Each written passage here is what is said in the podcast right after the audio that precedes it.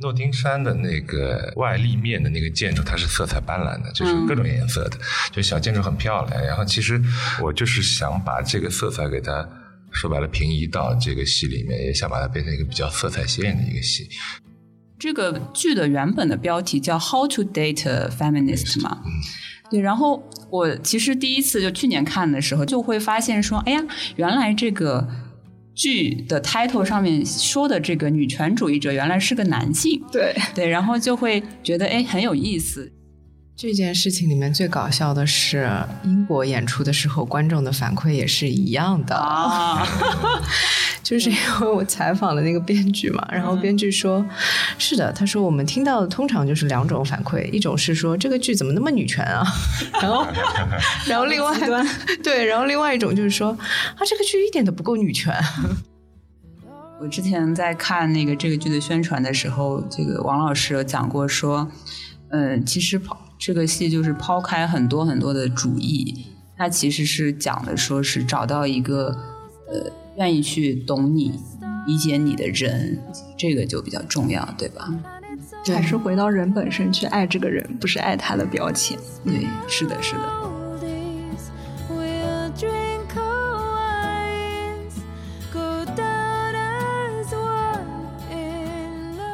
大家好，欢迎来到新一期硬现场的节目，我是你们的车厘子。Hello，大家好，我是月月。那我们今天很荣幸啊，我们这个硬现场的播客的开播的第一期就请到了呃非常重磅的嘉宾，是一部我很喜欢的小戏《女权主义者恋爱手册》的两位主创啊，就是丁李宁丁导演，然后还有我们的剧本翻译王丹青王老师。Hello，大家好，我是丁李宁。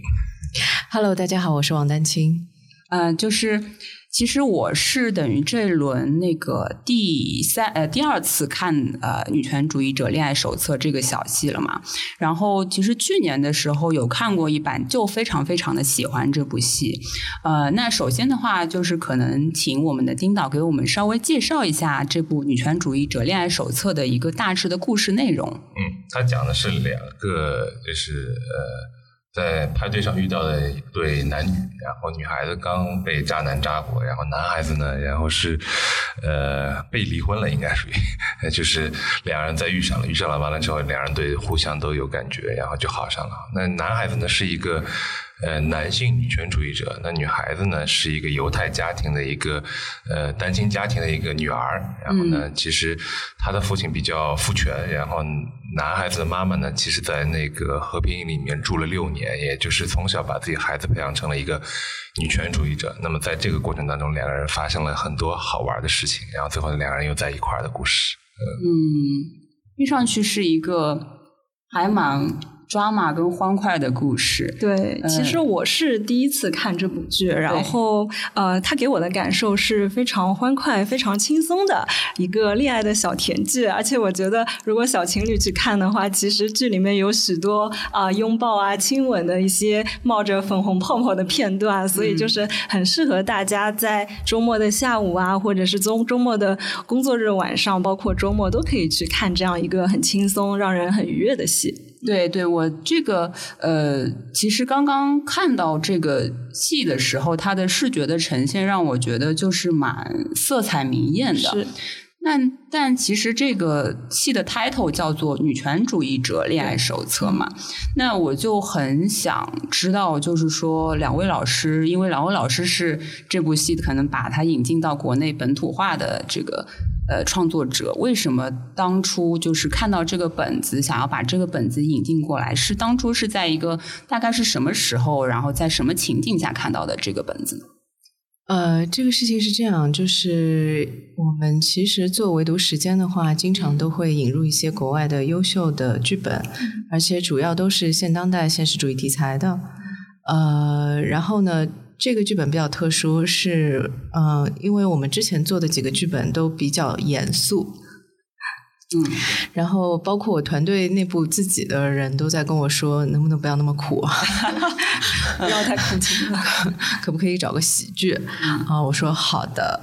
然后呢，我们每一年其实之前都会去英国看戏，夏天的时候，那么去看戏的同时呢，我们就会去他们的卖剧本的那个书店。呃，去带一大批的这个剧本回来。那这一这一个呢，就是应该是一八年，一八年，一八年从英国就是带回来的一批剧本里面的一个。那我那次呢，就吸取了教训，买的很多都是喜剧剧本啊。嗯，然后在一圈的这个喜剧剧本里面呢，其实它不是唯一选中的。嗯，但是呢，它是怎么说比较偏情感向的这样的一个剧本。然后当时我们做围读的时候的那个观众反馈就非常好，呃，但是其实当时也有担心，也是因为它其实会给人感觉比较偏话题，嗯。啊，那我们其实我们团队如果熟悉的话，就是我们其实不打这种牌的，那那呃，但是呢。从文本本身来说，我们也不希望因为它的这个标题就错过这样一个剧本。它从剧本的角度来说非常优秀，嗯，所以最后还是决定说把它搬上舞台这样子。嗯，那您在就是看这个剧本的时候，最初是哪些元素或者说哪些内容就是特别呃吸引你呢？呃，一个我觉得它其实有。谈到就是女性在情感关系当中的很多的痛点，嗯，就比方说，包括我们这次演出前，其实我有跟演员在交流嘛。我说你有没有遇到过渣男？他说有女的没有遇到过渣男的吗？是 是一个普遍现象。对，那我觉得就是他把这个呃所有女性其实都会遇到的这样的一个问题写得非常好。嗯他既没有就是说，呃，等于是受害者歧视这样的一个方向，就是没有说是因为你自己喜欢渣男，所以导致了你一直在约会渣男。就是他既没有走这个路线，他也没有走一个相反的路线，认为说男人都是坏的。嗯，女女性为了自保就应该 单身，就是他两个路线都没有走。然后在我看来，这是一个比较优秀的。女性视角在看待这个问题，呃，因为所有的情感问题其实都是很复杂的，它并不是说对，就是不是那么单一项的。它的解决方案也不是说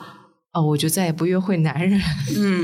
就是相信爱情了。对，就是它的解决方案也没有那么的简单。所以这个是第一个打动我的点，也就是说，这是一个非常。呃，我个人认为啊，就是她自己当然也是一位女性嘛，就是她是非常非常女性创作者的角度在看待这个问题，她没有把这个问题简化，对，她找到了非常就是有普适性的女性会面临的问题，但她并没有把它简化，嗯，然后用一种就是比较温暖的方式把这个问题呈现出来了，这个是我比较喜欢她的地方，然后包括就是。我觉得所有的女孩子都是，就是会有外貌焦虑啊，嗯，对，会有这种就是别人到底会怎么看我啊这样的一个问题，就不仅仅是外貌上面，整体上我的呃行事为人的作风啊等等，就是总是会很重视别人对自己的看法。那我觉得他在这个点上也写得很好，嗯。我觉得这也是为什么，就是因为我们在剧中其实有多对的人物关系嘛。我觉得这是为什么观众也会更喜欢，就大部分的观众都很喜欢老年的那一对的情侣关系。我觉得是因为说，其实他既写出了这种女性的心态的普遍性，但是他又写出了就是说，呃，女性在不同年龄的时候。呃，可以面对的，或者是可以使用的，他自己去解决问题的方式。嗯，所以我就我非常喜欢这个剧本。嗯，在看的时候，我觉得大家喜欢老年那一对，可能会想说，我到了那个年纪，是不是还有这个勇气去做那个事情？对对，是这个就要讲到这部戏，其实呃，就是主要的演员就两位嘛，嗯。一个男男性角色和一个女性角色，但他们其实要分是六个角色，对。然后其实对于嗯，怎么讲，就是在这个剧的呃制作上来讲，其实还蛮有挑战，对演员的挑战也还是挺多的。那就想问一下丁导，就是在就是整你们团队就是决定要做这个戏的时候，他对他的整个的呈现呀，或者说是他的这个呈现的方向嘛。那我们现在看到的其实是一个比较色彩明艳、很 colorful 的，然后整个布景也是挺就是欢快愉悦的这么一个呃形式去呈现它嘛。那在这方面是又是怎么样的考量吗？因为因为我那天在结束的时候也跟观众说，就是其实这个戏。呃，有点像舞台剧版的《诺丁山》，嗯，就是那个 Hugh Grant 跟那个 Julia Roberts 演那个，然后他结尾的地方也是，呃，Hugh Grant 去问他哥哥吧，要了一把车钥匙，然后全家举家出动，开着车去到 Julia Roberts 的现场。其实，呃，诺丁山的那个呃外立面的那个建筑，它是色彩斑斓的，就是各种颜色的，就小建筑很漂亮。然后其实，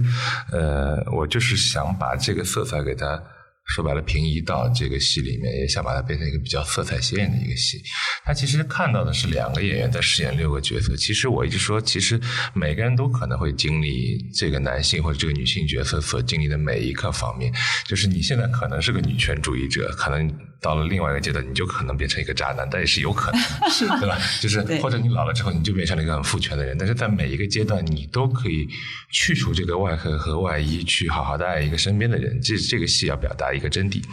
就是这个戏其实是就是那天我说的，就去除他所有的民族、宗教，然后身份，然后你拨开之后，其实最单纯的是你到底爱不爱那个人。其实其他的外外外部的那些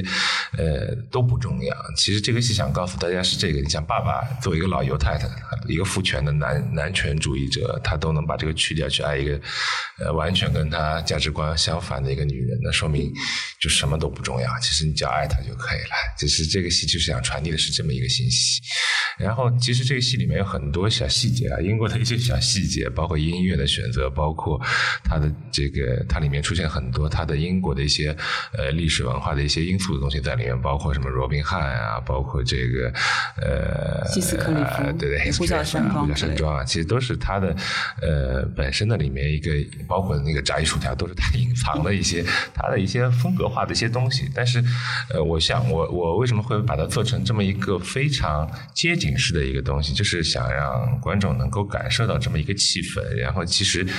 我数了一下，在这个戏里面一共十六场，它将近出现了十一个场景。就在这么一个小剧场里面，能呈现出十一个场景，它就像什么？它有点像。影视的一个有点像情景剧，情景剧的一个，是的，就是我一直跟演员说，就像打地鼠，你从这个地方进去，那个那个地方就可能一冒出来，所以说要求他们的换景时间就会变得很简短，就变得更轻快一些。这个就是我想呈现的这么一个样式。那么为什么会让他们就不断的在变装和换装？就是也是为了让大家看到，其实。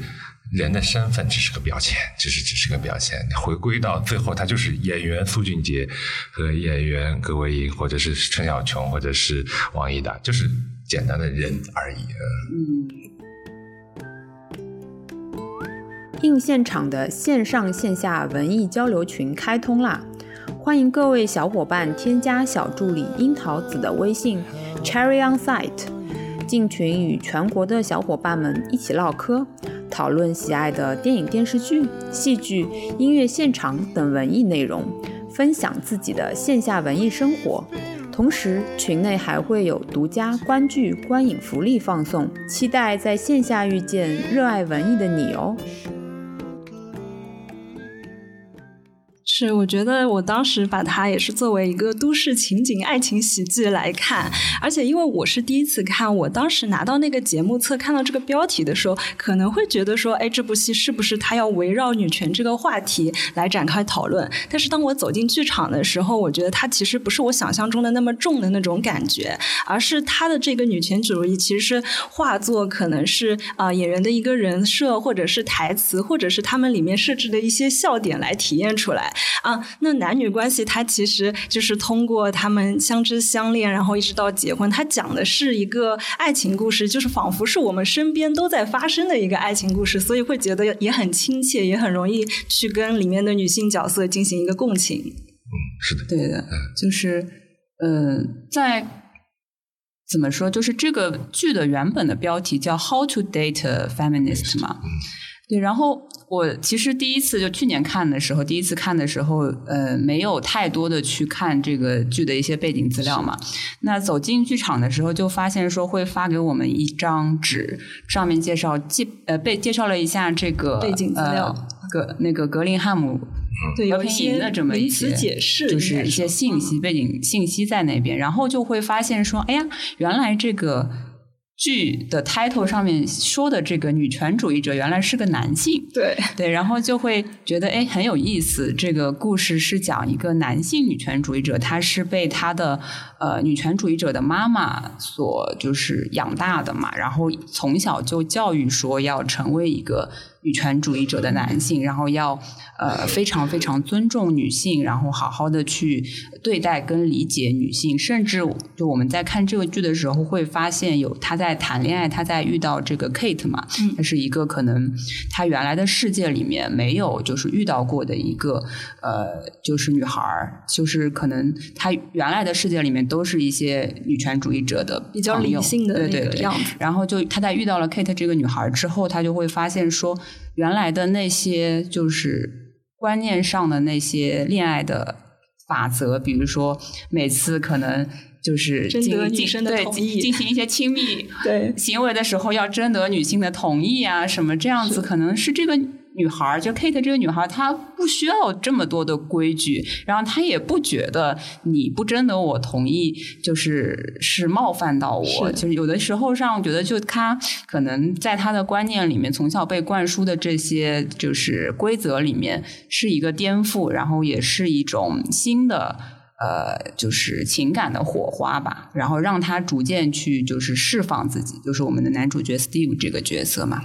然后就。当时个看看的时候，就觉得这个角度还是非常非常新颖，然后非常非常有趣的，然后当中也有很多非常有戏剧点的一些呃东西在里面。对，就是男主第一次第一场戏求婚的时候，他就是进行了一番演讲，从古至今就是对女权主义的一些批判和一些呃那个。对婚姻制度吧，应该对婚姻制度的对。然后 Kate 就来了一句：“你不能就只是求个婚吗？”当时就是全场就会有爆笑。对，所以其实 Kate 她是用她的一些呃比较感性的一些东西去融化了呃 Steve 他比较理性的一些条条框框，从小给他的一些束缚的这些女权主义的东西。嗯，对的，对的。然后就在讲到说。其实这部剧里面，刚刚导演有讲到说，有很多的带有英国背景跟历史的一些呃名词，比如说像这个格林汉姆和平营，它是一个这个男主角 Steve 的妈妈，她就是在那个在 Steve 还小的时候就去加入的一个组织，一开始是为了阻止核战争的那么一个，就是呃，等于算是一个在那边怎么讲？其实是女性组织，算是啊。对，因为早期其实就是现在不太一样了啊，就是呃，可能你们也会比较了解，就是国外的一些女权组织，现在基本上也是男女都有了，就是它的成员，在早期的时候其实真的只有女性，嗯，就而且是可能也有少非极少数的男性，但基本上都是女的，嗯，所以就会讲到这些。点其实是一个怎么讲？相对来说，对国内的观众有一点点陌生的一些东西。那怎么样？就是呃，通过一些我们看到的这个提前的一些资料阅读啊什么，然后也是怎么样通过一些怎样的方式，能够让快观众快速的 get 到它这个呃一些背景的内容。呃，对，所以我们有这个拓展阅读的部分嘛，呃，但是更多的就是说，呃，还是要靠就这个戏剧本身的这个走法。呃，我觉得比较有意思的一个点就是说，因为我们选择大部分都是现当代题材的，嗯，那其实现代人的生活当中、情感关系当中，他会遇到的问题也比较类似。我们很多时候。对一些元素性的东西不做落地化，就是为了强化说它是一个发生在国外的故事。嗯，因为这种感觉里面会有一种很奇特的共鸣感。就你明明知道这是一个发生在伦敦的故事，但是他的故事里面的这些矛盾点又和你自己的生活 有着非常对，有着非常相相似的这种感觉，那这就会产生一种啊，全球同此凉热，嗯，就 虽然文化背景不一样，但是我们遇到的问题是一样的，对，嗯。就包括我们上一版就是在创牌的时候，因为那个演员他跟他父亲的关系也是有一点点类似于这个 Kate 和他父亲的关系的，他就会说啊说啊这个我知道是什么 什么心情，嗯，对，就是他会觉得他父亲永远都不在听他说话。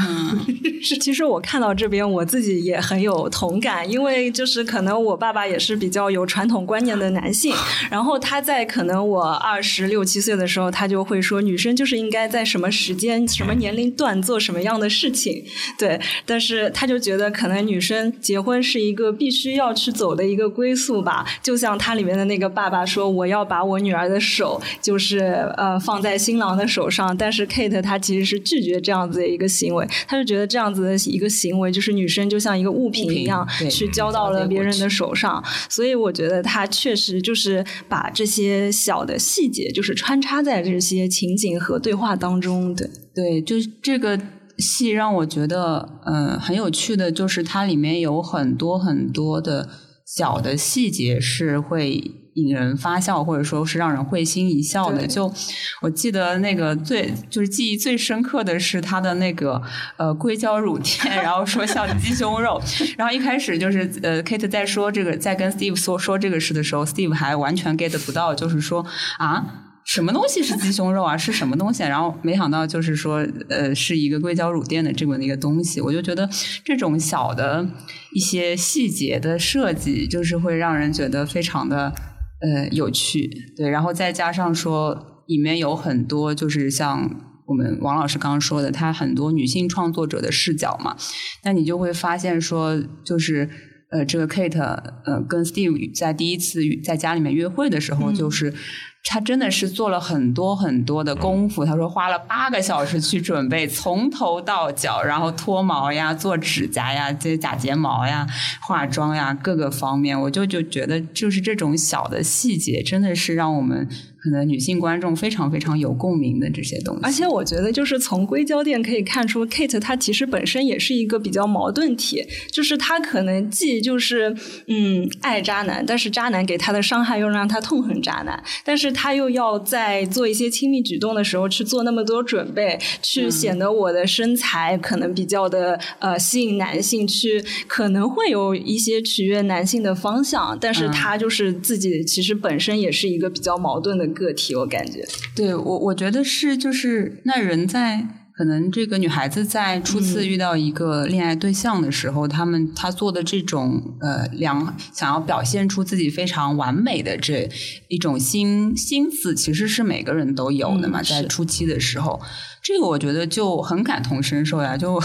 跟我老公对约会的就是。早期的时候，我也是，就是很就是要把自己打扮的很好。那个时候还要就是戴隐形眼镜啊，或者是怎么样子。就是，但是那个其实是自己在比较装的那一面嘛，装成一个让她看上去很完美的女性的那样子的一个状态。然后可能后面熟悉了之后，他就会说，就是说你可以不用戴隐形眼镜，你可以就戴框架镜也可以。然后你也不用穿什么高跟鞋呀或者什么的，就是做自己舒服就。就是我是觉得，就像 Steve 他在这个剧中所说的那些，因为他们第一次见面其实是一个比较怎么讲，喝有点喝的有点小醉，然后是一个比较的状态，比较没有防备的那么一个契机下遇到他，其实见过 Kate 最本真的那一面嘛，所以就是那种他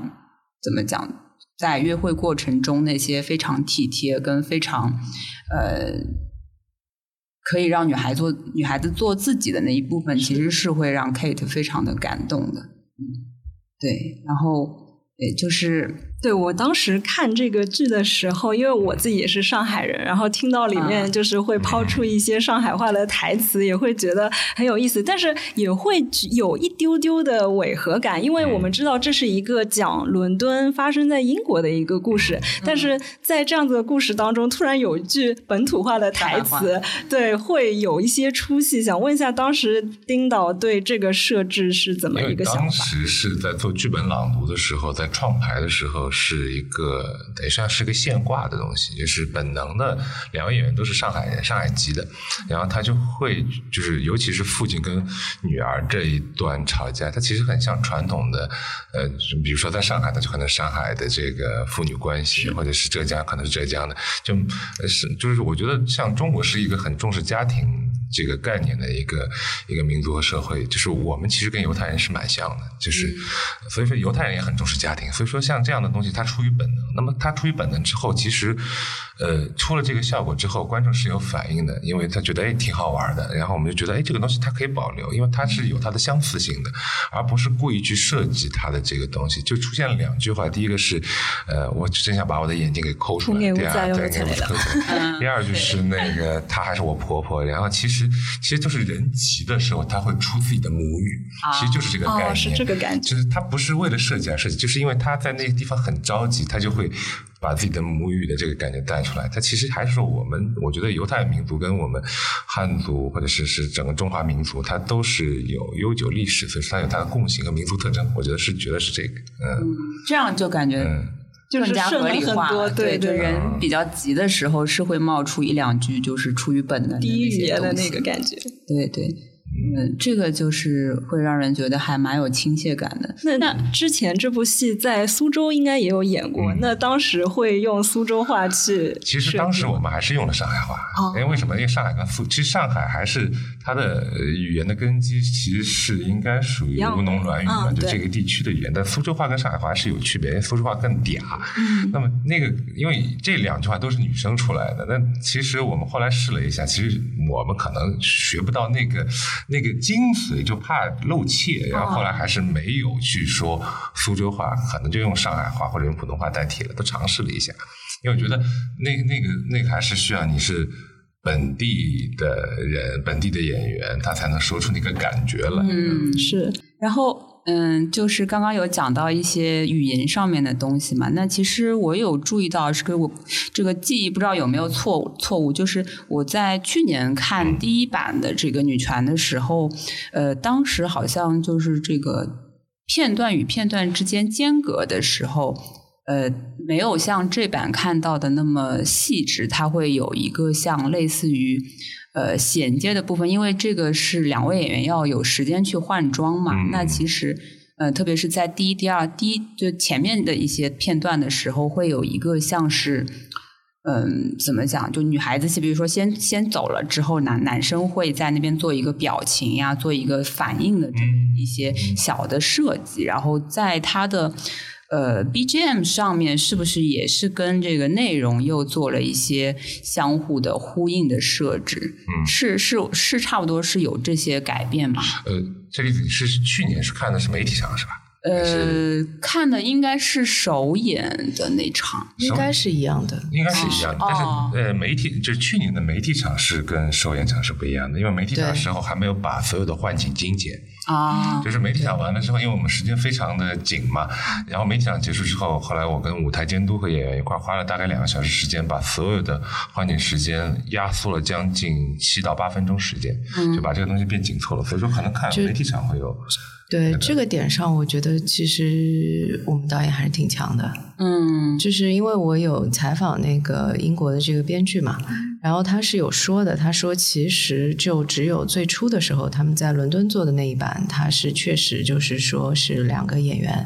演所有的角色，呃，但是他后来的就是海外授权几乎没有这么做的。嗯，他们在泰国排过一版，是很有趣的，是两组演员，嗯，就是这一组演员演老年夫妻的时候，那组就是演年轻夫妻，所以他是两组互相切换的。我说这个 还是这个马戏团的感觉，然后。呃，所以就是有很多观众那个时候，呃，第一次看的时候，其实还觉得挺震撼的，因为他们那个换装的时间特别的短，我自己看我都觉得有点紧张，就是哇那个感觉，因为特别是那个女孩子穿婚纱出来的那个点。我当时就在想，这来这能来的，这能来得及啊？四十五秒，四十五秒换装时间特别可怕。那个就后台，因为我们后来有做那个后台的花絮视频嘛，就那个后台真的是像打仗一样，对，真的感觉很打仗。因为我们有能在通过舞台布景看到一些他们的剪影嘛，是，然后这个就会觉得。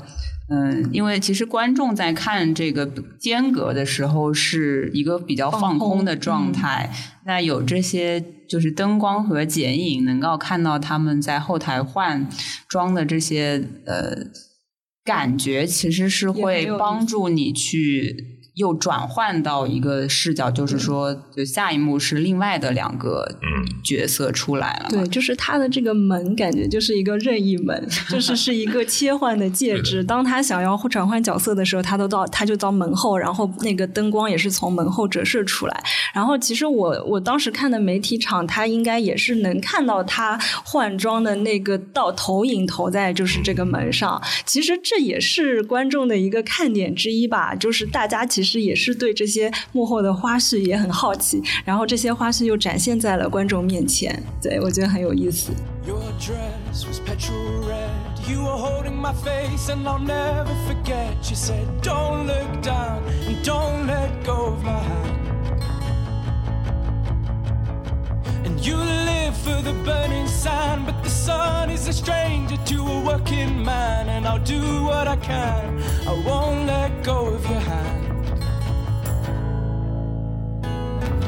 Across the desert plains, crisscross the border lines. This precious cargo here is mine. I was trying to burn down another pinball town. 其实讲到说这个，呃，我们这版的女权，她两位两个演员，她其实要分饰六个角不同的角色。其实我觉得挑战度也是蛮大的。然后，嗯，可能我在去年看的时候，觉得一个比较大的问题是，可能，嗯，这个节奏感还没有调整的最好嘛。那到后面的话，可能这个对演员的挑战就会体力的挑战和他的这个控制力的挑战就会非常非常的大。呃，但是我在这一版前两天去看的时候，就会觉得他这个角色与角色之间的区隔。就会还控制的蛮好的，就不会让你觉得在角色与角色，就是这个呃女性角色之间或者是男性角色之间有一些串的这个部分。是那这种的话，我觉得一定是通过很多的努力去达成的。想问问，就是丁导他怎么样通过？呃，去对演员的一些调教，达到这种效果。嗯，其实呃，我们创排时间其实蛮长的，就是去年八月份一直排到十一月初，其实八月中旬吧开始，然后做排。其实呃，我一直在跟演员强调的一件事情是。呃，你们要找到一个表演的分寸感和质感。嗯，其实尤其是像 Kate 跟 Steve，就是其实观众来看的话，其实它不是一个大剧场的需要去点送很清晰的一个戏，它其实像是一个生活的一个块面，需要观众去窥视的一个感觉。所以说我需要他们的就是在一个非常轻快的节奏里面。把人物带出来的感觉，所以说一直在强调这个，所以说我一直跟他们说，呃，尽量避免在舞台上思考。呃，因为你思考了，你就会停下来，你停下来，你很多很多东西就会把节奏给它，给它就会拖长啊。另外一个是我跟他们说，就是其实三个人物他都是具有典型特征的，嗯，那尤其是呃，Kate 跟 Steve 需要我说需要生活的一个质感，那么其他两个，你比如说爸爸和妈妈以及 Rose 跟 Kalina，他们都是代表着一类人，那么其实一类人，你只要找到这个人物的特征和特点就可以了，本身。在剧本里面，对于他们的描写的篇幅也不多，尤其像卡琳娜和 Rose 各各出现两场戏，然后其实两场戏，它都是非常典型的与台词当中交代了他什么样的人。我说这个就不用担心，只要特征出来就可以。那么父亲和母亲呢，其实是其实是从一个带着躯壳外壳的人物去打破，成为一个。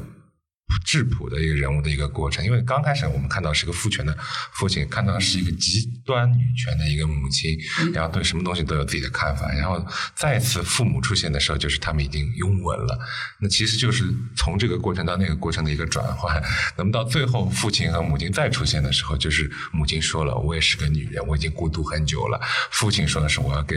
你婆婆打电话。”就是突然间从一个父权的一个父亲变成了一个很市井的小老头儿。就是就是就是，其实是我觉得是编剧这方面真的做的非常厉害。他通过三场戏就把一个人物的一个变化就展现的很清晰。那么其实要求演员的东西就是你要在每一段里面把他的这个明确的一个状态和态度表达清楚就可以了。那么主线就是男女主的这么一个恋爱的一个过程，其实也是很清楚的一个过程。嗯。对，我觉得它精彩的地方就是它虽然分割了许多小戏，但是每一个小戏当中也有那个起承转合，有一个高潮，有一个铺垫。我觉得这就是可以，虽然它两个小时时间会比较长，但是给观众还是会有不停的刺激，会有不停的抛它的点，让观众也可以去思考，让它持续在一个比较活跃的观演的状态。对，然后它因为有六个不同的角色嘛，那其实。那主要的可能是 Steve 和 Kate 这一对这个恋人，然后同时又是呃 Kate 的爸爸，然后呃 Steve 的妈妈，他们其实是通过这个呃婚礼这个连接点，然后把这一对碰到老年的就是角色又串在一起。然后我在看的时候就会觉得说，嗯，到差不多中间那一段那个婚礼的那个。呃，就非常的巧妙，就你知道前一前一段还是在结婚，呃，在结婚，然后后面是这个呃，就是 Steve 的妈妈和 Kate 的爸爸在作为亲家坐在那边，呃，有一些就是交流，或者说是一些怎么讲，互相有点看不顺眼，但是又不得不坐在一起的那种感觉，然后再加上因为他们的。呃，前妻跟前夫也都来了嘛，所以就会有一些互相的共鸣的点，是互相吐槽前任啊什么这种，然后就会把他们两个人给连接起来之后，然后就产生了一些爱的火花、情感的火花之后，马上紧接着，等于那个是在一个现场换装嘛，然后就变到了这个 Steve 和 Kate，呃，来看到他们的父母这个。产生了一些亲密举动的时候的一些非常震惊的那些场景，然后我就觉得哇，这个就是前面起承转合非常的快，但是又非常的生动的把这些人物关系就是交代出来了，就觉得这个导演本身的写剧本的功力真的是很厉害。导演处理的非常好，这个点上面，因为这个点上其实我当时是研究过英国的版本的演出的，呃。我不知道团队 其他人有没有看过，呃，其实上海的这一版应该说是比英国的演出要更复杂和更加精确的。其实很多的点，特别是像这个点的处理，因为这是一个关键的情节点。然后，嗯，其实也是表达了这个戏的内核，就是说你的一切的主义也好，宗教啊，你的民族身份啊等等，这些都是标签式的东西。嗯，然后。所以他就等于在这一场戏里面就全都完成了，这个特别厉害，嗯，对，特别厉害，没错，就是我看这个剧的时候，其实去年去年的时候，因为跟几个朋友一起去看的嘛，然后看完了之后，其实我们讨论的重点会一直在思考说，第一就是世界上到底有没有男性女权主义者。就是大家互相讨论，因为因为我们去的朋友有男生有女生，然后看完了之后就晚上就找了个酒吧在那边喝一杯，然后讨论一下，然后大家其实就是意见非常不统一，就是会各自有各自的想法，然后呢，但是其实我今年回过头来再继续看这个剧的时候，就像我们的丁老师说的，他其实是在。呃，打破一些固有的标签，去，嗯，刷新一些认知，或者说，就是你遇到了这个人，其实你就觉得应应该去跟他恋爱，就是去爱一些具体的人，而不不要顾及说一些所谓的主义，所谓的一些标签化的东西。所以我今年就是看这个剧的时候，就更加的理解了这个剧的一些想表达的一些意义，而不是执着于去年 就是跟人讨论说到底有没有 就是男性女权主义者这个事情了。但我也比较好奇，就是这一轮的观众现在目前得到的一些就是反馈。因为好像有听说，就是有有观众会说，哎，这个戏好像不够女权。嗯，这件事情里面最搞笑的是，英国演出的时候，观众的反馈也是一样的。啊，就是因为我采访了那个编剧嘛，然后编剧说，是的，他说我们听到的通常就是两种反馈，一种是说这个剧怎么那么女权啊，然后，然后另外对，然后另外一种就是说啊，这个剧一点都不够女权，起了这个名字。然后，然后他就是他跟我的感受也差不多，就是有点茫然。就是其实我们并没有在就怎么说炒作这个概念，或者是说强调，就是没有在强调这件事情。其实，嗯，就可能比较不幸吧，就是他的名 名字的问题。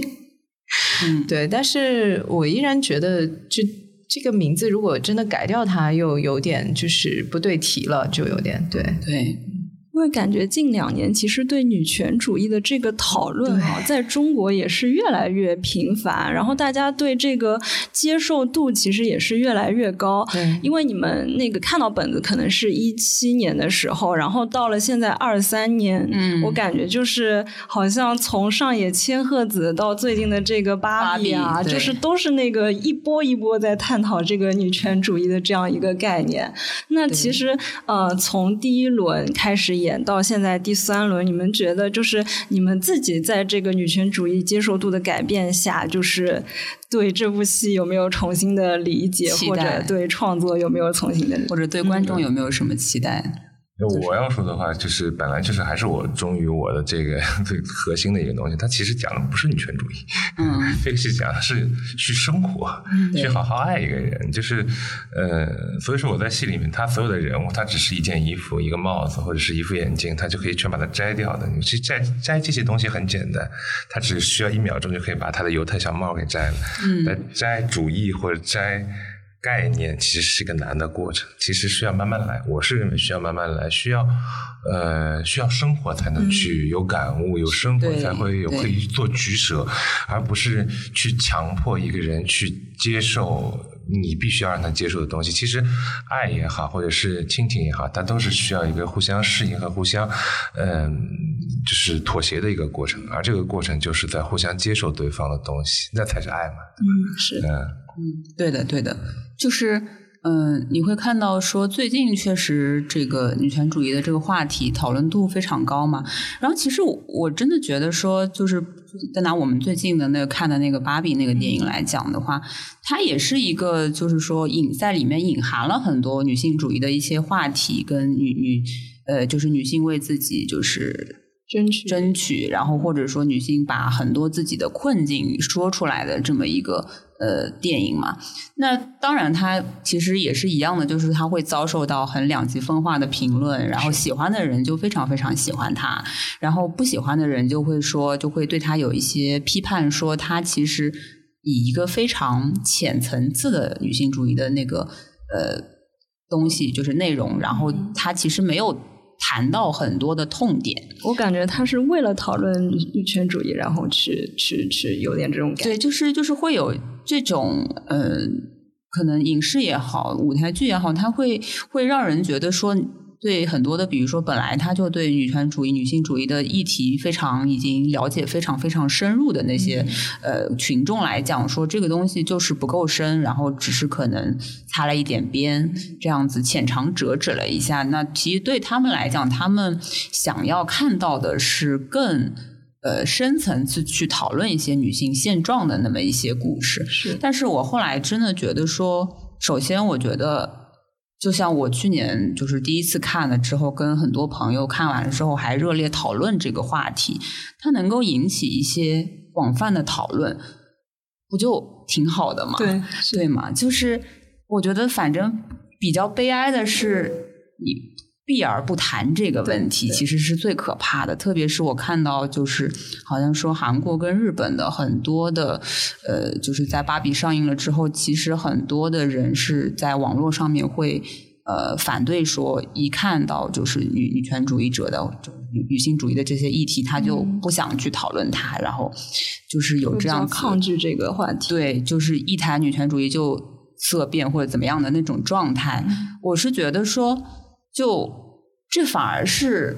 一个走到一个更不好的地方去了，就是连谈都连讲都不能讲，连讨论都不能讨论的一个状态，反而是我觉得不太想作为一个作为一个女性来讲，作为一个就是在这个社会当中工作的女性来讲，我觉得不太愿意去看到的一个结果。对我最早的时候就是觉得，就是说，因为我个人也是非常喜欢女性题材的。就是我是有这样一个审美倾向的，那个可能因为呃影视行业的这个问题更严重，就是这么多年来，就是戴锦华老师说的嘛，只有女四种女性角色是吧？那么就是呃至少近几年，就是渐渐渐渐的女性角色的拓宽，就是都看到了。那就是因为关于芭比的一些问题，我也听到了很多的说法。那我觉得，首先就是从行业本身的角度来说，它是一个由女性作为主创来做的这样的一个项目。我觉得，首先就应该有更多这样的项目。对，我甚至于可以它。不是女性主题都可以都没有问题，就是给女性更多的工作机会都是好的。那另外一个问题呢是说，就像呃我们当时选择就是《女权主义者恋爱手册》这个剧本一样，就是我与其说去选择另外的不带有女性题材的这样的一个剧本。那我可能选择一个和女性主义相关的剧本会更好。嗯，那至少它可以引起一些反馈，嗯，或者是引起一些思考，对，引起一些思考，这个真的是很重要的。这种思考，我觉得不必要说。激烈到说，男性要去呃反思，说自己是不是一个女性主义者，或者有没有尊重女性，就可能不要不需要，甚至于不需要激烈到那个程度，就只是一些小细节也是好的，就是说让他看到说，哦，女孩子其实在约会的时候是这么花心思的，就是女孩子其实都是有一点容貌焦虑的。女孩子在和男性相处的过程当中，其实都是有一些就是恐惧感的，就是哪怕只是让他知道这些细节也是好的，他不需要真正去思考说同工同酬啊，去思考说婚姻制度对女性的迫害啊这些，这这不需要这些，但是哪怕他可以看到这些生活当中的小细节，然后他之后会更多的体谅女性。不要对女性大吼大叫啊，嗯，等等，就是这都是好的。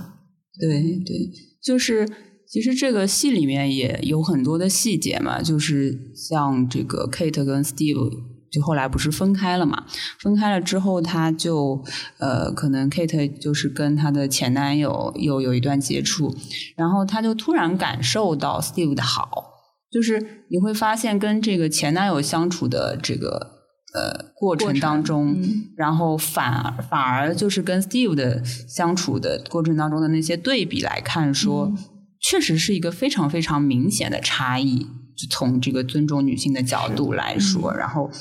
呃，就是那个她的前男友的很多的行为，就是说在他说了 no 的时候，他还继续对，就是这种就是。真的是你体会过了差别，你才能强烈的感受到这个，就是其实一个尊重女性的男性他会怎么样去表现，对吧？而且我觉得有一个设置也很有意思，就是他们在参加那个化妆舞会的时候，就是 Kate 的那个前男友，他扮演的是一个超人的角色，然后 Kate 她是一个神奇女侠的角色。然后我们知道这两个角色其实都是那个 DC 里面的一个超人的角色，但是就是呃神奇女侠她其实算是 DC 的第一位女英雄的角色，是全球第一位啊，是是，所以我就而且就是超人的这个角色，你会觉得他因为嗯他在嗯。片中可能会展现一些男性的荷尔蒙，然后会有一些就是 martial 的展现，所以就是会体现男性的那种强势的感觉，所以跟这个前男友的一些人设也特别的贴合，所以我觉得当时那个导演选择这两个角色，然后让他们 cosplay 也是一个特别有意思的设定，对对，就是。神奇女侠，我想稍微聊聊两句，因为也是就是做资料的时候才发现，她真的是全球第一个就是女性的那个超能英雄嘛。然后很有意思的是，她的设定里面，因为这个作者她其实就是神奇女侠的作者，她其实是跟她妻子共同创作的。然后呢，呃，神奇女侠是在八几年的时候被联合国认证为就是女权运动的那个标志性人物之一，然后。比较有意思的是这样的，他的所有的武器和男性的超能英雄不一样，他的所有的武器基本上都是保护性的，嗯，很有趣，就是不是暴力破坏性的，嗯，而是保护性的。哦，我觉得这个设计特别好。然后，对我觉得这是一位女性设计，其实就是 颠覆了当时以男性主导的英雄角色的这样一个设定，对，就是开创了一个纪元，感觉对，特别好，对，就。感觉非常的有趣，因为它其实这个是在第一幕嘛，然后就会让你很快的带入到这个情境当中去，然后他们也有关于一些，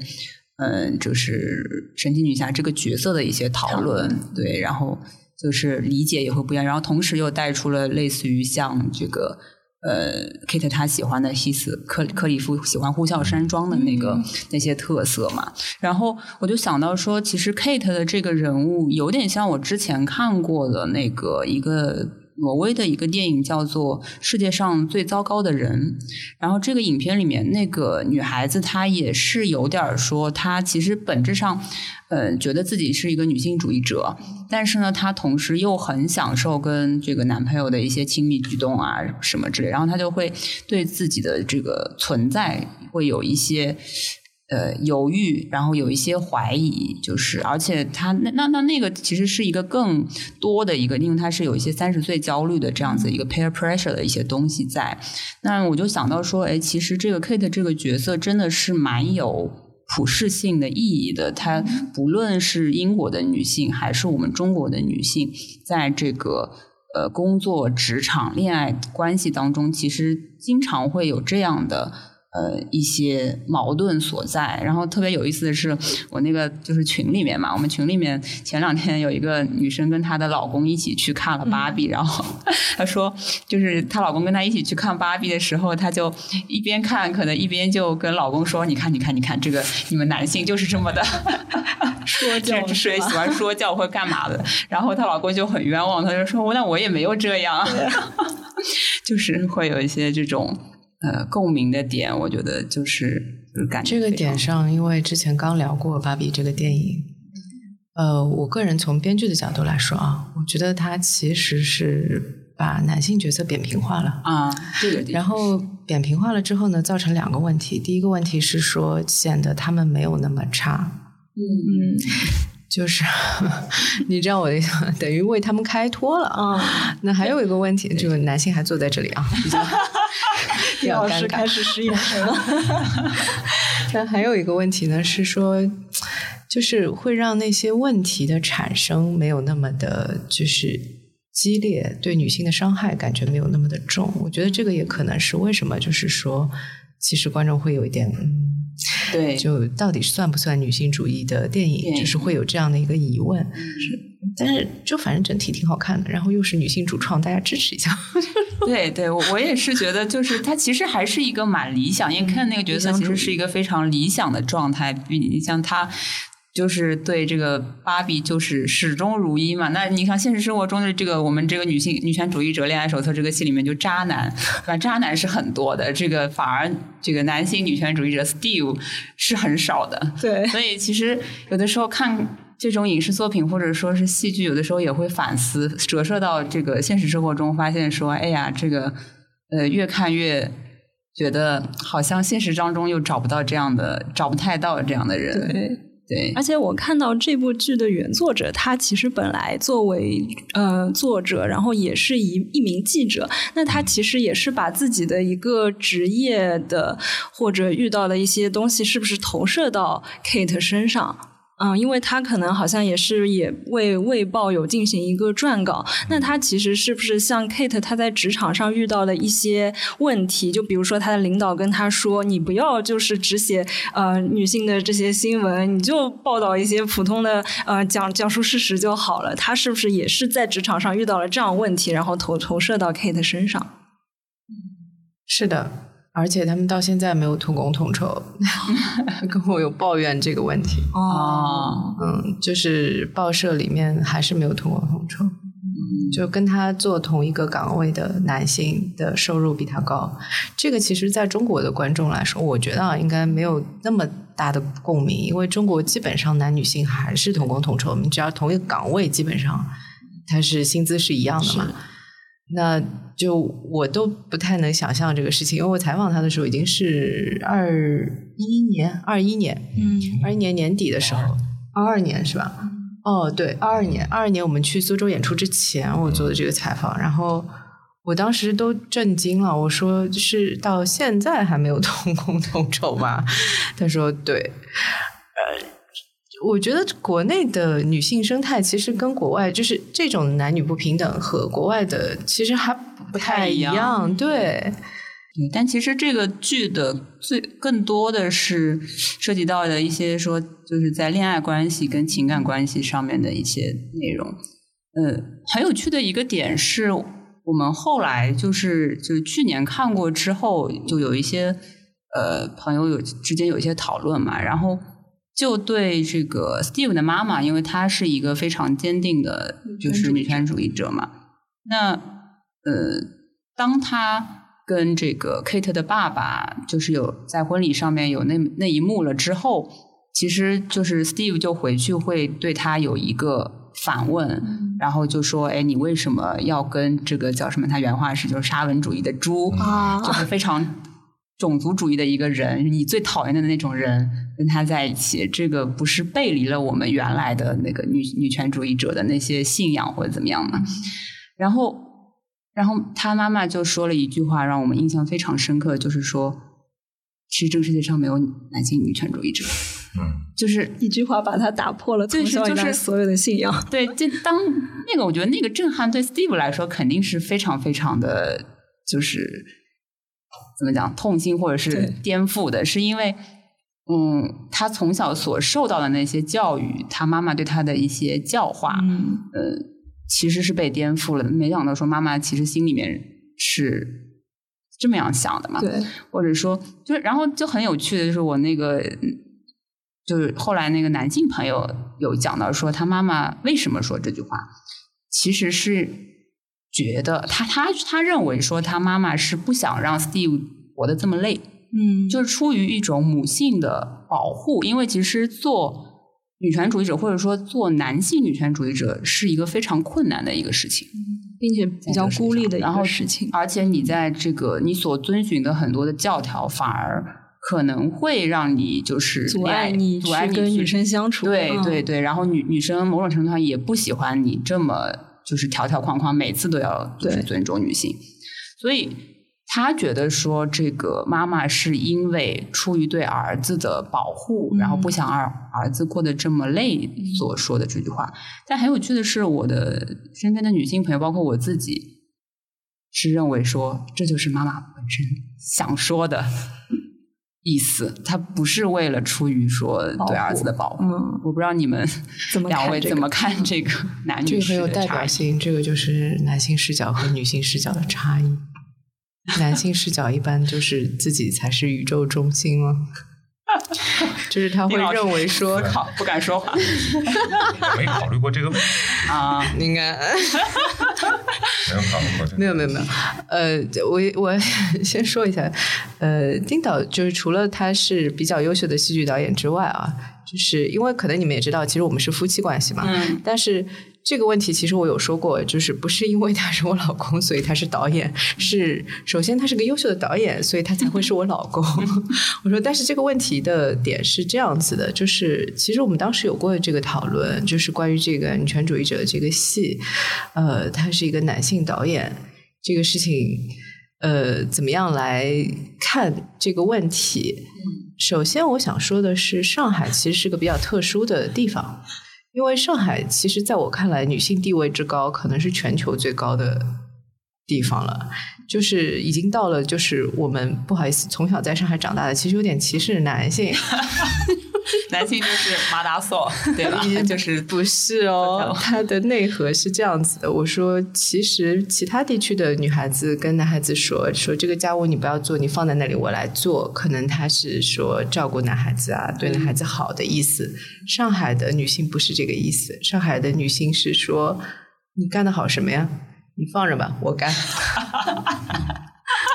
就是非常抱歉，对，但是江浙地区好像也有一些，因为我苏州的朋友说他们家好像也基本上是这样子啊，真的吗？哦，太好了，已经蔓延到这边了，包揽家务，然后就是照顾孩子，什么都非常的开心，对对，嗯，就还蛮有趣的一个点。对，丁导还想说两句吗？没。丁导的表情有没有透露出想说？对，我觉得就非常的好玩。就是你像我的那个男性的观众朋友，就是会跟女性观众朋友成截然两派。然后，其实我们我觉得不知道为什么出于本能哈，这个呃，我我这次再看一遍的时候，其实妈妈她是这么讲的，她就是说，首先，嗯，这个世界上没有男性女权主义者，嗯，不是因为。不想成为，而是你本身的一些对没法感同身受，对对身份或生理构造或怎么样子，你没有办法感同身受，是的，所以就还 挺有趣的这个点。其实他说的是对的，嗯，然后其实我觉得也没有必要一定要强调这一点，对。然后从这个角度上来说，我几乎可以同意那些男性观众的观点，就是说他其实更多的是想跟他说。这个是不必要的压力，你不需要一定说我要成为一个优秀的女权主义者这样的点去要求自己，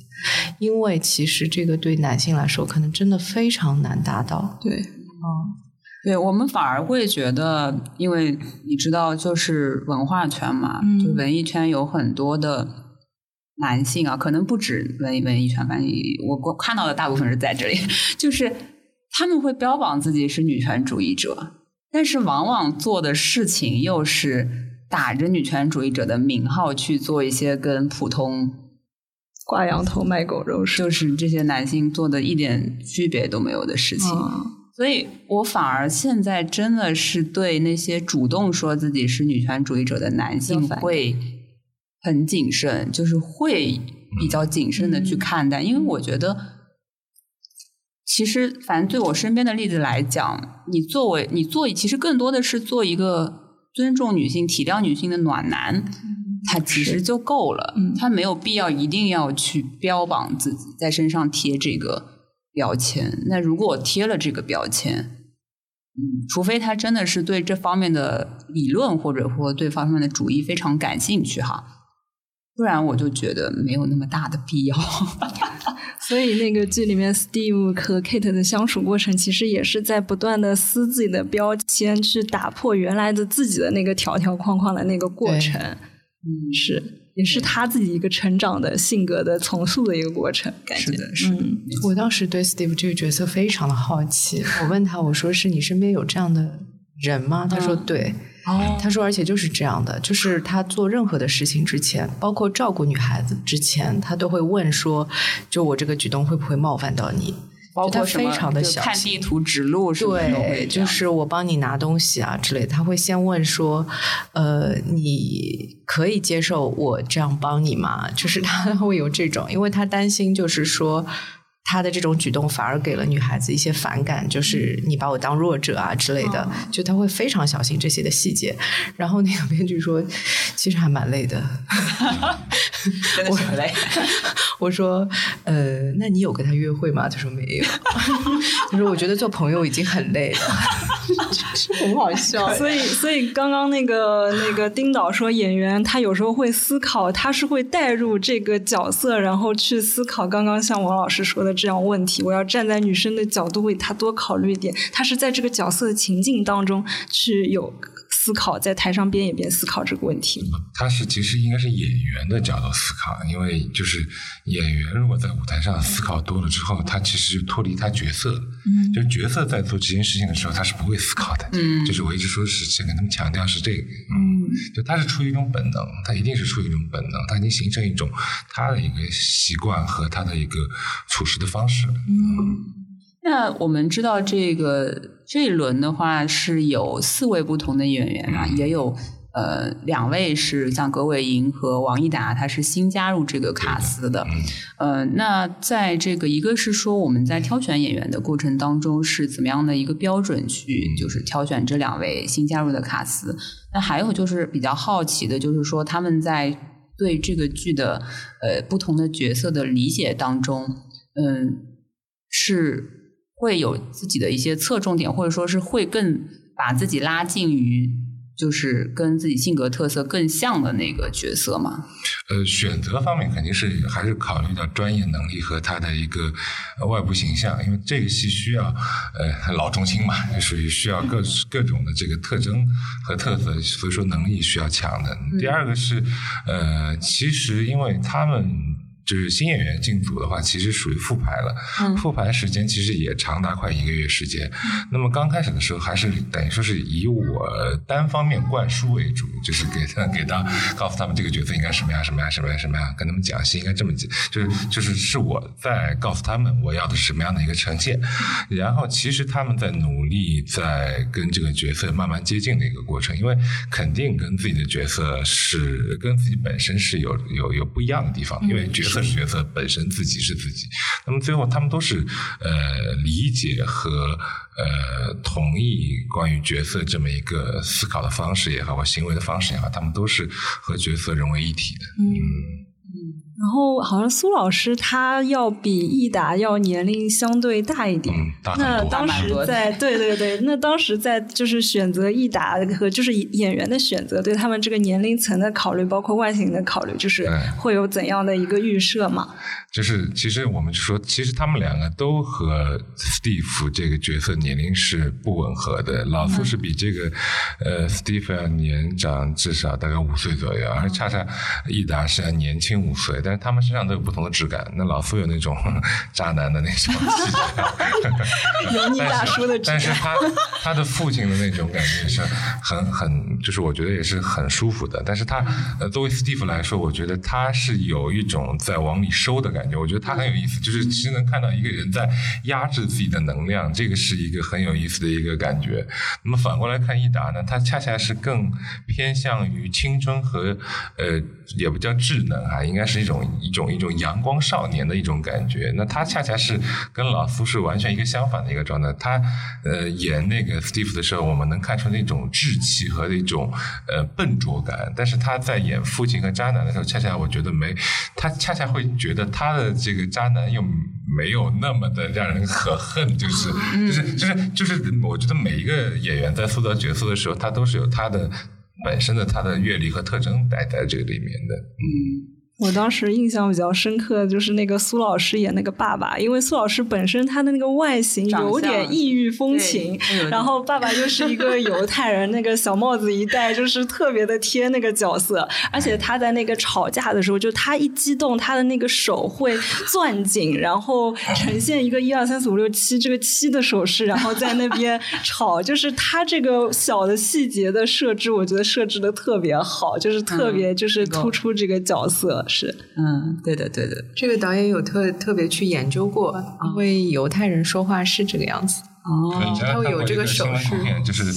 一个犹太人跟一个巴勒斯坦的一个边境的一个警察在吵架，他在用这样的一个手势。那同时，这个手势其实是应该是属于意大利的一个比较典型的一个意大利的一个特征。他们有他们有大概四十多种手，但是其实意大利那个那个靴子那个岛，其实跟呃耶路撒冷，它只只隔了爱琴海，它就是过海就是那个地方。其实他们的地域特征和民族特征还是蛮相像的。本身耶路耶路撒冷作为以色列的。这个犹太人的一个聚居区，然后它也也是三大宗教的一个圣城嘛，所以说很多民族特征都有相似性啊，都有相似性。嗯，那个时候还问过编剧，我说为什么出现了爸爸妈妈这样的角色？我说。呃，就是因为父亲确实是编剧，他自己的父亲是这样的一个生活背景，就是他父亲就是从小在难民营长大的，然后呃，那个是在伊拉克的一个难民营，他是以色列人，然后嗯，然后我说为什么要设计这样就是父母的角色在里面嘛？我说一般其实舞台剧比较少见，就是。等于是两位主角的父母都有出现这样的一个设计，当然这个设计是很妙的了。那我就问他，我说为什么要做这样的设计？他说他觉得很少在舞台剧的舞台上面看到这种完整的家庭关系。嗯，然后他其实很喜欢这样的一个家庭关系的呈现。他说可以看到非常非常生活的部分。嗯，就是通常你的设计点可能都在男女主之间的矛盾线上面嘛。比较少见出现这种家庭矛盾关系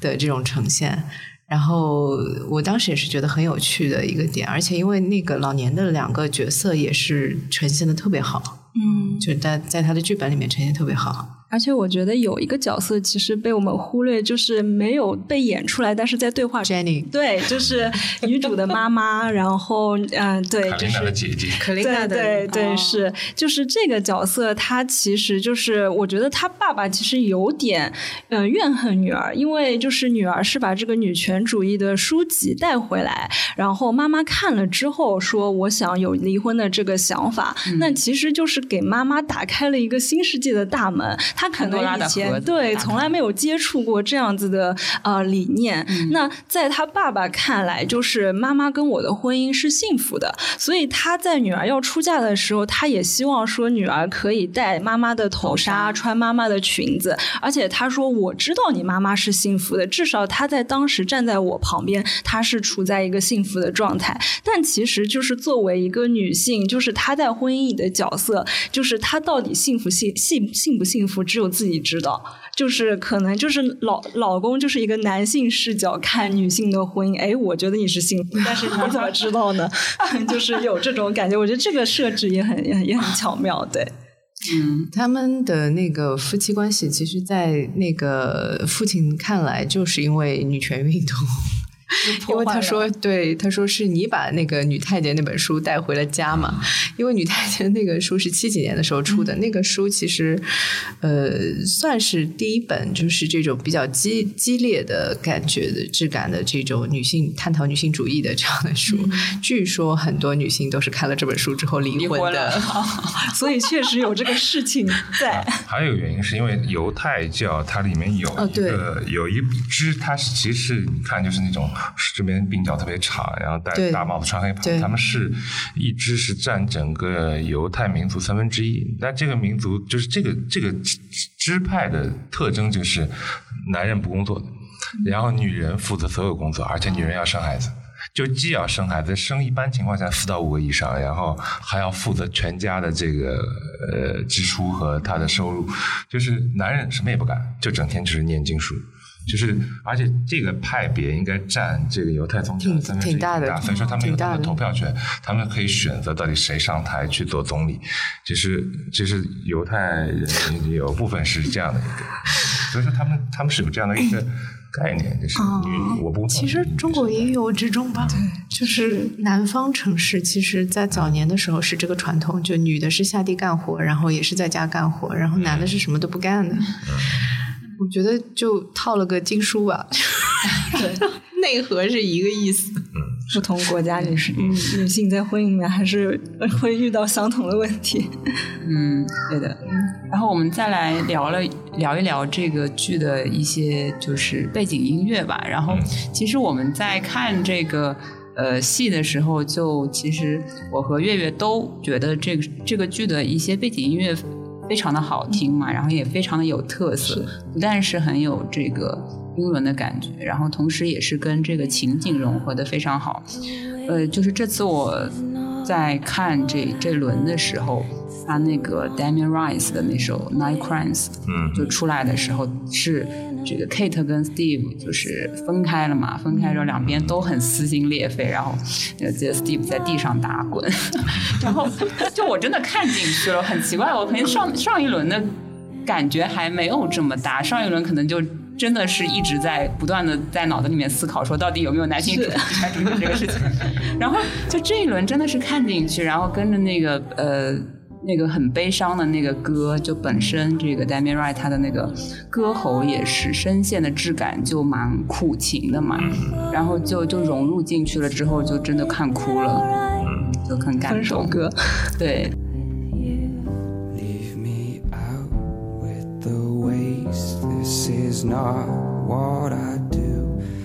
the wrong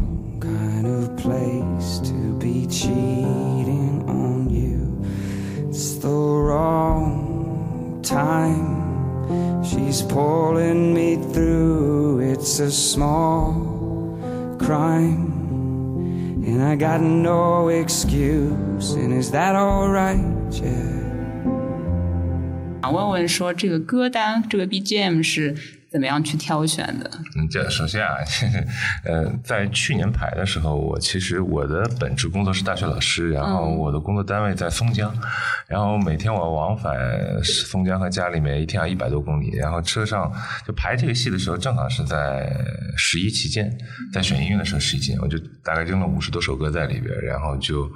轮番听，就是轮番听，就是一直在找合适的。然后正好，其实大米的歌呢，其实它的气质和它的一个感觉是蛮适合悲伤的部分的。然后歌词部分其实也是很切合在当时那个情境里面的。所以说，三首选了三首大米的歌，一个《Night Crimes》，还有两首是《My My My My》什么什么《X Fantasy》什么什么忘了，我这歌名忘了。然后就选了三首歌，就是。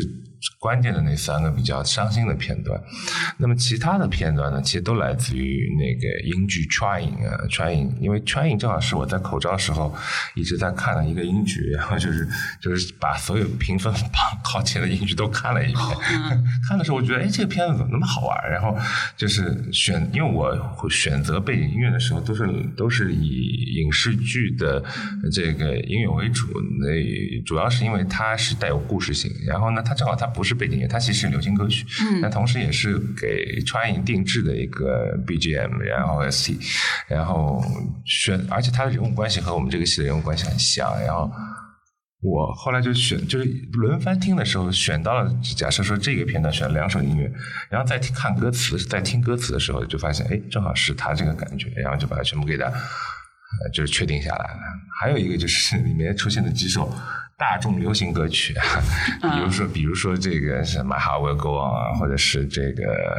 那个那个《狮子王》里主题曲，还有那个呃《人鬼情未了》，这些歌都是我们其实主创在初创时期呃互相互相可以说是想出来的，在剧本里面没有提到过，剧本里面完全是提到是其他的歌曲对吧？对，嗯对，嗯，这是其他呃，剧本里面其实提到的很多歌曲我们没有办法用，因为观众如果听到的旋律完全就是不熟悉的话，特别是他们在选婚礼歌曲的那那一段嘛，因为呃，他的那个女权的那个歌曲其实是九十九个红气球，呃，ninety nine red balloons，然后反战的歌，对，然后。呃，我觉得对中国观众来说太熟悉，有点难了。对，所以呃，这一部分其实是完全就是本地化的一个一个处理，就是包括《狮子王》的那个歌啊，包括那个《泰坦尼克号》啊，包括因为这个歌其实导演在最初创排的时候，其实也是跟演员有一个比较长时间的一个讨论的，就是我们到底选择什么样的歌曲。呃，其实整个的音乐来说，我觉得也算是比较精致。嗯，的一个就是水平，就是说，呃，每一首的选择都有它的意义，它的歌本身的歌词和它的就是质感都非常符合那段的情境。嗯嗯，就这个我觉得还是比较难得的，因为就一般来说。你差不多就行了嘛，就就是有个氛围感。对，一般来说，可能很多剧它就是有一个比较重的主题音乐，然后反复在一些关键点播放这样子的。而且我看哥哥还在剧里面有哼唱这个曲子，我当时就觉得他的声音条件特别好，然后觉得他是不是音乐剧系毕业的？对，就是会这个也很有。那另外一位女女演员，她也是会在剧中就是经常小也是在现场唱。他们两位都有在其他组有演音乐剧。嗯。而且我看主创就是很贴心的，在就是之后推出了那个歌单。我当时在看的时候还掏出了音乐软件，就听歌识曲了一下，就是真的很喜欢这个歌单的曲子。是经常都有观众在现场，我们经常有看到那个。对，因为第一轮的时候太多观众想要歌单了，因为因为第一轮为什么没有给歌单？原因实际到结尾大幕的时候给了，因为正在演出嘛，就是就是不是特别方便，对吧？然后呢，等到第二轮、第三轮的时候，就每场结束就会给歌单，因为已经公布出。去了就可以给到歌单，而且歌单可以自由下载，也没有什么问题。因为我觉得这个歌，呃，都会给到呃观众一些比较正能量或积极的一个感觉。嗯，歌曲都很好听。嗯，是，嗯，对的。好嘞，那嗯，就是还想问一下进而，问一下说，那这一轮其实也演过差不多到第三轮了，那。呃，收到的观众的反馈上面有没有让你们特别就是比较出乎意料的一些呃评价或者是一些讨论呢？这个我倒没有没有特别。我们比较惊就惊喜的一个事情是，第一轮的时候有一对前男女友来看戏，然后和好了。真的吗？就是 是我就是他们是其他观众告诉我们的，就是看到两个人在那边就是拥抱了很久很久，然后一直在哭这样子啊。然后因为他们正好是团购的票子，就是我我们和就是购票渠道的人有有问嘛，说呃啥事儿啊？然后他们说是前就是其实之前已经分手了，然后又一起来看戏，看完就和好了。然后我们当时觉得哇，所以今年就是在说这是一个奇迹小甜剧嘛，嗯，就这个很说不清楚，就是会有很多我们觉得就挺奇迹的事情发生。比方说昨天有一个观众，他其实是来上海旅行的，他完全是偶然的情况下买的这个 剧的票，然后很喜欢，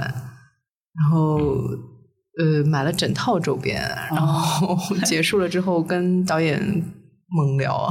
聊了很久，而且是个男性观众啊，就会有这种就在我们看来就挺神奇的事情发生。对，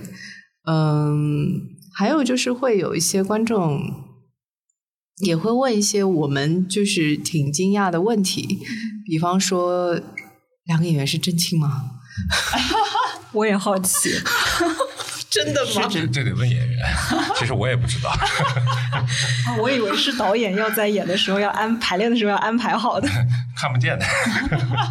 我总不能凑很近去看到那个情景。嗯。然后我一般如果是我自己关系比较好的朋友问，我就会说：对啊，不然呢？中间隔个你嘛。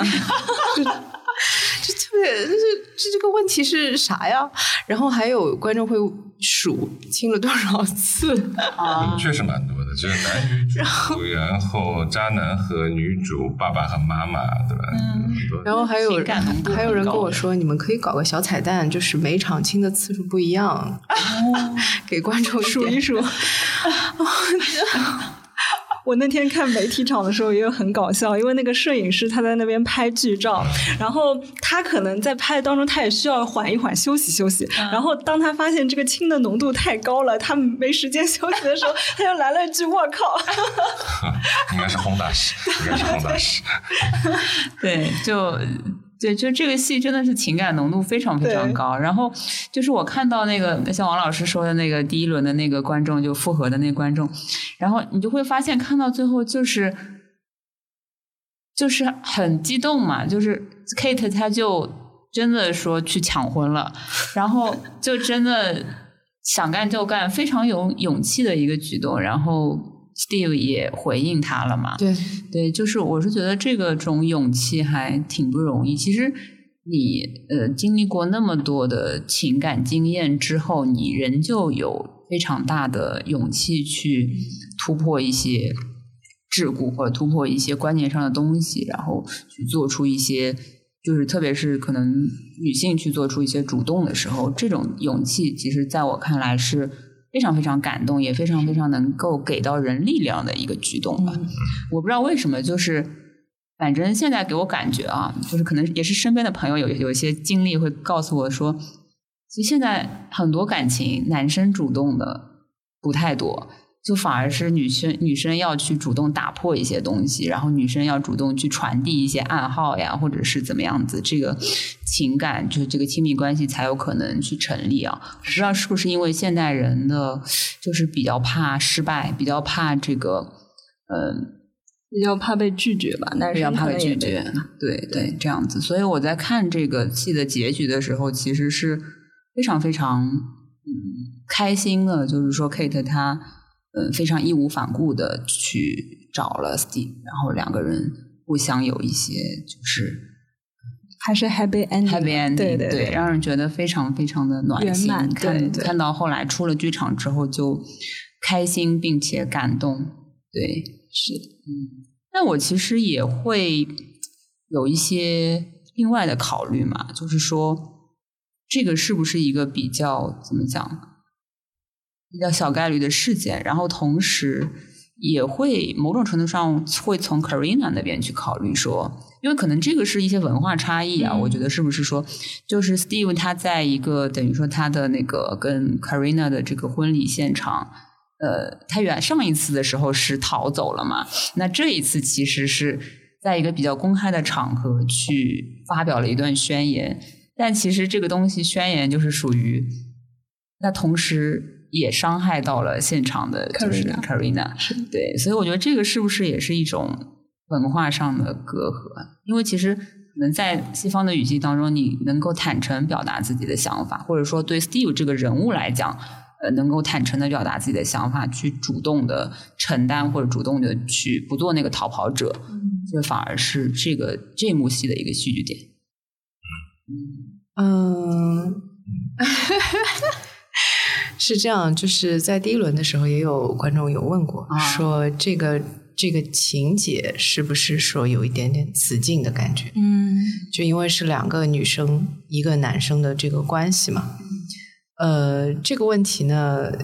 因为它的独特性，所以我当时在采访编剧的时候，我就问他了。嗯，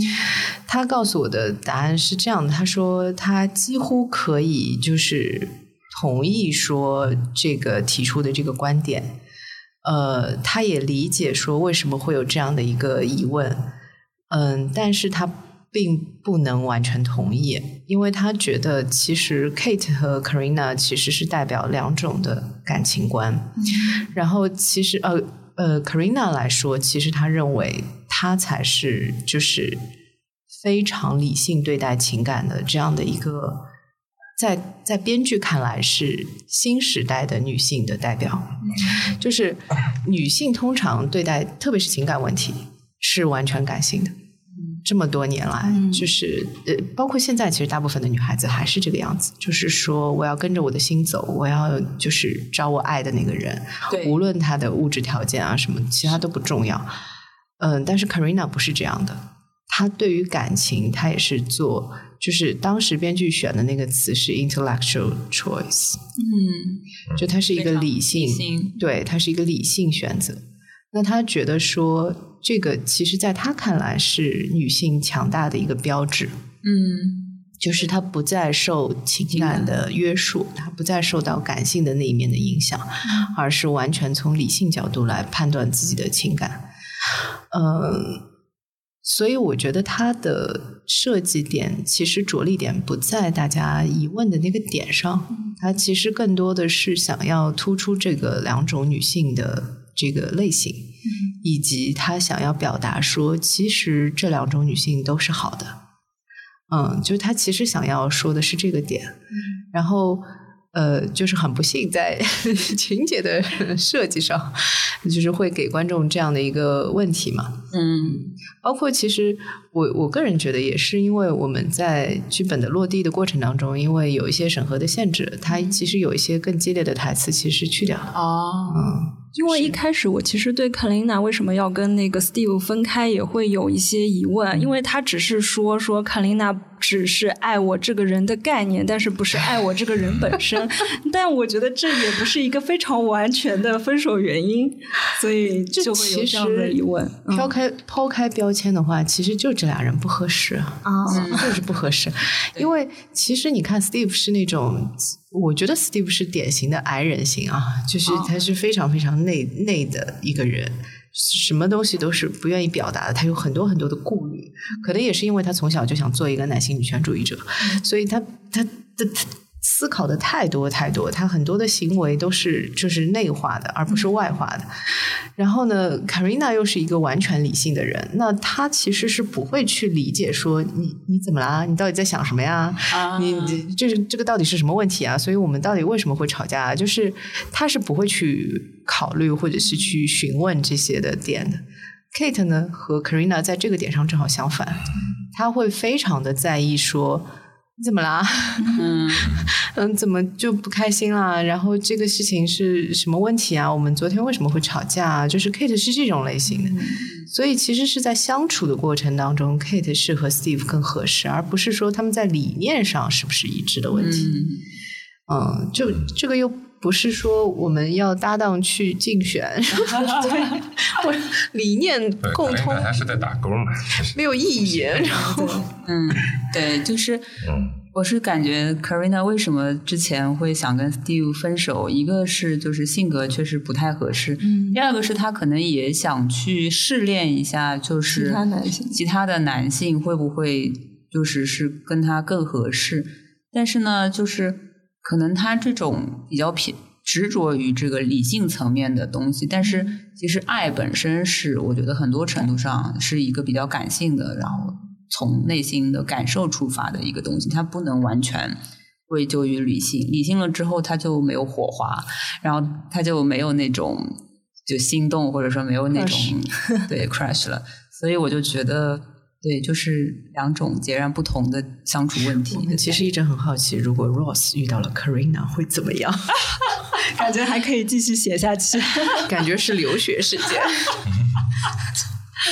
动作片，哦对，打起来了，人家的姐姐，没有没有没有，就感觉后面那场抢婚之后，就 是可以安排 Rose 上场了。就呃，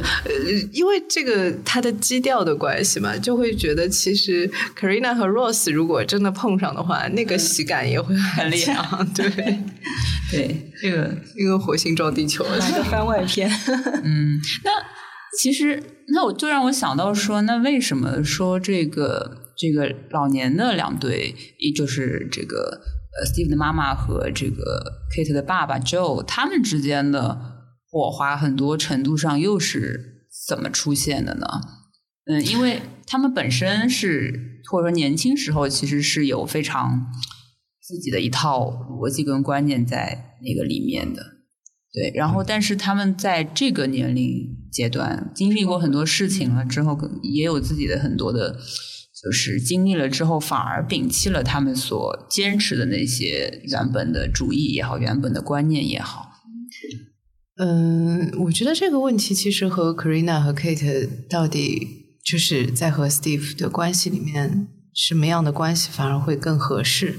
这点有点关系的，就是有点参照的，应该说。就是其实很多时候过日子是过日子嘛，嗯，你就是呃，国外可能这种现象比较常见，就是因为他们有不同的党派啊，然后有不同的宗教啊，然后他们不同的这种呃宗教背景或者是呃政治背景之间的，他会有这种完全站在两个对立面的这种夫妻的存在嘛。然后那是因为就是其实你日常大部分的时间。你还是看说日常 关系里面是不是合拍的问题。我不会说你今天下楼倒垃圾，你没有下楼倒垃圾，是因为我们是两个党派的，你是男权主义，我是女权主义，所以你没有下楼倒垃圾。然后就是就是不会有这种，其实是不存在的，而是说更多的是说呃，可能。呃，有的人可能是带孩子比较好啊，然后对对小朋友比较友善啊，但他呃，因为就在我看来，其实是这个类型，我估计他和小朋友应该会是玩的很好的那种感觉。然后，其实那个呃，Marag 就是 Steve 的妈妈的那种感觉，其实说实话，带孩子有点不靠谱。你看他说的那个小孩的时候的那些事情，他跟着他妈妈是住在那个帐篷里面的，连桌子都没有，那就是。所以你会发现，说其实他们在这种的生活层面的东西，其实是非常互补的。嗯啊，然后嗯，包括就是其实呃，就反而是很有生活情趣的一个人，就是他会说，你看我跳萨洛格跳的，对，跳的可好了。对，他会说这些的点，包括就是其实这两个人的呃早年的经历是很相似的，因为。呃，就是在难民营长大的嘛，然后 Morag 又是在和平营待了六年，所以就是在这一块，这两个人是非常有共鸣。他们在戏里面的表达也是在这个点上面，就是说那样的生活给他们带来的这个人生的体验到底是什么，得到的这个经验教训是什么，就是呃，在这个点上他们是非常有共鸣。嗯对的，所以他们最后是没有在一起，是因为儿女结婚，所以就是道德层面上没法在一起。我觉得他们应该会在一起吧。他们最后 应该就是就是我，我当时就 偷偷嘛，不是后结尾的时候围救嘛，还是给他打电话的。通了，对，围救，对，我就觉得就很甜啊，就是两对都是一个 happy ending。对。然后就让人觉得看的挺开心的，就像我之前在看那个这个剧的宣传的时候，这个王老师有讲过说，嗯，其实抛这个戏就是抛开很多很多的主义，它其实是讲的说是找到一个呃愿意去懂你、理解你的人，这个就比较重要，对吧？还是回到人本身去爱这个人，不是爱他的标签。对，是的，是的。所以就是也挺推荐这个听众朋友们，如果有听到这期节目的话，趁着还有几天时间，可以再去来到这个上海大剧院 New Box，呃，看一下这个戏。欢迎各位听众。八月六号到八月八月六号到八月十三号，然后每天除了星期每天晚上七点半，以及周末是下午两点半、晚上七点半，在上海大剧院小剧场 New Box 来观看。女权主义者恋爱手册的演出，还有还有，在八月十六号到八月二十七号，唯独时间将推出本年的另一个新戏，也是在国内的一个首演，是一个英国的戏，名字叫《请和孤单的我拥抱吧》，讲的是两个呃患有恐惧症的高空坠物恐惧症的小朋友如何打破这个恐惧，然后走出家庭去相爱的过程，非常温暖的一个戏。在这个七夕的档期，可以带着你的呃男朋友、女朋友一起，或者亲人朋友，对，一起来走进剧场观看这部戏。也在上海大剧院小剧场 New Box。啊，好好。那今天非常感谢两位呃来到我们映现场的这个节目做客，然后也是希望我们的唯独时间继续出品一些有意思的生活化的、很有趣的、充满爱的这个小戏给大家。好的，谢谢，谢谢两位老师，谢谢，谢谢。感谢闲下来合作社为本次录制提供场地支持。what it all